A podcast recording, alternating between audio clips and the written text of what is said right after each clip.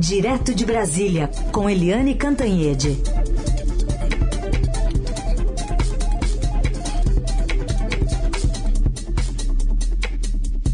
Oi, Eliane, bom dia. Bom dia, Raíssen, Carolina, ouvintes. Bom dia, Eliane. Vamos falar então sobre essa decisão dos presidentes, né, pelo menos dos partidos que representam essa terceira via eles decidiram, né? Essa pesquisa acabou apontando Simone Tebet como uma candidata de consenso para disputar o Palácio do Planalto. Mas quem que vai colocar o guiso no pescoço do gato?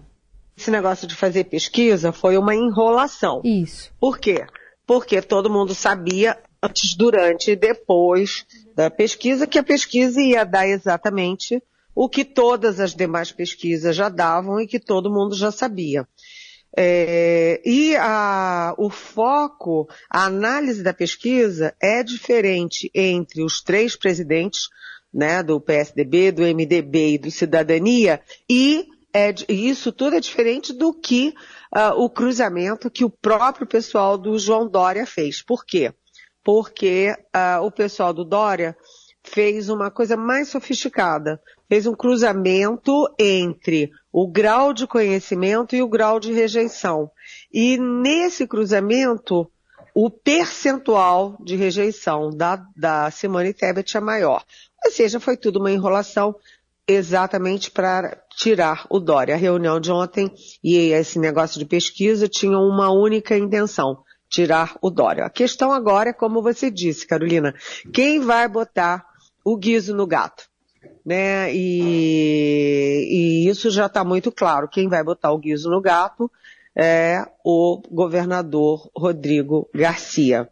Na, aliás, ele já começou a botar o guiso no gato, porque na, no domingo à noite teve um jantar do Rodrigo Garcia com o João Dória. É, cada um dos, é, cada um levou três ou quatro assessores ali né, aliados, né, seu time, né, e nesse jantar, segundo eu apurei, o Rodrigo Garcia disse claramente para o Dória, Dória, eu não tenho condições de dividir palanque com você em São Paulo. A sua rejeição aqui é muito alta, portanto, eu não vou fazer campanha com você. Já era o Guizo, né? O Guizo sendo empurrado pelo pescoço do Dória. E um, e agora os próximos passos. Por que que ontem nessa reunião, mais um ridículo, eles adiaram a, a, o anúncio oficial da decisão para terça-feira que, que vem, dia 24, quando se reúnem as comissões executivas dos três partidos. Para quê? Para ganhar tempo e dar uma saída honrosa pro Dória. Né? O Tancredo Neves, que, enfim, além de ex-presidente eleito e tudo, é o, o avô do, do Aécio Neves, do PSDB, o Tancredo dizia, você nunca deixa um homem público sem uma saída honrosa. Né? E agora o que eles tentam é que o João Dória né, aceite sair e crie ele próprio uma saída honrosa para ele. Mas, segundo as minhas informações é, do Dória, do pessoal do Dória, ele não está nada disposto a aceitar o guiso, a sair da candidatura e a fazer o jogo deles de procurar uma saída honrosa. Portanto, a crise está instalada, o que cria um, uma, é, uma situação mais ridícula ainda do que tudo isso. É que, a, na verdade, o problema é a polarização entre Jair Bolsonaro e Luiz Inácio Lula da Silva. Mas é, os três partidos, dois deles grandes, né, MDB e PSDB, estão gastando energia, tempo e dinheiro com uma luta interna que não tem nenhuma interferência na eleição. Ou alguém acha que eles vão lançar Simone Tebet e no dia seguinte ela vai ter 15% dos votos. Não vai. Ela tem 1% dos votos, ela não vai mudar nada nessa história toda. inclusive houve ou há um burburinho dentro da terceira via de é, tentar chamar aí o Michel Temer como uma solução de emergência. Mas o Michel Temer tem um limite. Ele diz que só aceitaria uma aventura dessas se fosse, é, de certa forma, ungido por, pelos candidatos, pelos partidos, uma, realmente uma união, como foi no caso do Tancredo e como foi no caso do Itamar Franco depois. Né, para ir a pedido de um ou outro, ou um partidinho ou outro, não mas se fosse uma, uma grande concertação política. E pelo jeito eles estão tão divididos, isso vai ser praticamente impossível. É, ou seja, nada mudou, só aumentou o ridículo. Ah, esse barulho bem sutilzinho é o guiso no gato. Quem está se arriscando aí na, na tarefa complicada, né? em prol de uma parte confortável na história. Gata arranha, hein? Cuidado, gata arranha. É. é. Vamos falar também do ex-presidente Lula, que está literalmente em lua de mel, né, Eliane? Enquanto o presidente Bolsonaro ah, dobra a aposta aí na guerra com o ministro Alexandre de Moraes? Pois é, é isso, né? Enquanto o PSDB, o MDB e o Cidadania brincam de guerrinha interna, né, a eleição avança. O ex-presidente Lula fez um casamentão ontem com a Janja, né, não foi nada do que diziam, aquela coisa suntuosa, fotos douradas, era ouro é, caindo, né, como se fosse uma cascata lá de, de ouro, né, naqueles califados árabes, não, não é nada disso. Foi um casamento com muita gente, um casamento numa casa de festa em São Paulo, que é bastante normal, né? É, inclusive eu tenho uma amiga que casou nesse mesmo lugar e ela era repórter, o marido também repórter, ninguém era rico, milionário. Enfim, é um, foi um casamento, como todo mundo tem o direito de fazer, né? E nesse casamento tinha muito artista, né, muita celebridade, muitos políticos, e agora o Lula está de lua de mel por três dias. Enquanto isso, o presidente Jair Bolsonaro continua sua guerra contra o judiciário, as eleições, as urnas e, particularmente nesse caso, o Alexandre de Moraes. Porque eh, o, o Bolsonaro apresentou uma notícia crime contra o Alexandre de Moraes, alegando abuso de autoridade, e depois, assim, rapidamente, já no dia seguinte, o ministro Dias Toffoli negou a notícia crime, disse que ela não tem minimamente indícios de, de crime, de abuso, de coisa nenhuma, e aí o presidente Bolsonaro já automaticamente entrou na PGR, Procuradoria Geral da República. Isso deixa o procurador Augusto Aras numa saia justa, porque ele quer ficar bem com Bolsonaro, porque ele quer a vaga do Supremo no ano que vem, se o Bolsonaro for reeleito. Se e, ao mesmo tempo, ele quer ficar bem com os ministros do Supremo, para ter o apoio deles para essa pretensão. Vamos ver como é que o Augusto Aras sai dessa enrascada, para que lado ele vai. Olha, IMET acaba de registrar o Distrito Federal, Eliane Cantanhede, com uma friaca histórica. Marca alcançada hoje na estação do Gama. A manhã mais fria da história, com 1,4 graus. É o menor índice desde o início das medições em 1963. O recorde anterior era 1,6 em 75. O IMET está falando aqui que essa onda fria hoje está chegando com força, especialmente no centro-oeste do país, Mato Grosso, Goiás, Mato Grosso do Sul, mínimas de 4. E também Belo Horizonte, tem a manhã mais fria também dos últimos 30 anos. Tá chegando com força. Hoje também cobertorzinho a postos? Pois é. Hoje, às 7 horas da manhã, em torno de 7 horas da manhã, a temperatura aqui no meu bairro era 7 graus. Isso é, é, assim, tipo assim, geleira aqui no meu bairro.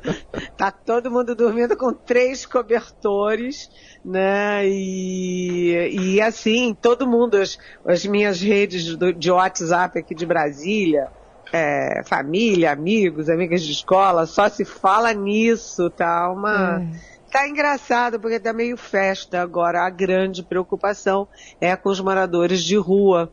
É. E hoje, inclusive, os jornais locais já trazem várias dicas e endereços é, para coleta de cobertores, de roupa de frio, né? É isso. Aqui plano piloto 5,9 graus nesta manhã 6, Paranoá 4,3, Planaltina 3,3, bem frio mesmo. É. Bom, Eliane, falando um pouquinho agora dos Estados Unidos, a gente teve é, a indicada né, para comandar a embaixada dos Estados Unidos aqui no Brasil, é, falando sobre as eleições. Ela aumenta a fila dos americanos que estão defendendo a democracia brasileira. Pois é, uh, o nome dela é Elizabeth Bagley. B-A-G-L-E-Y, Bagley.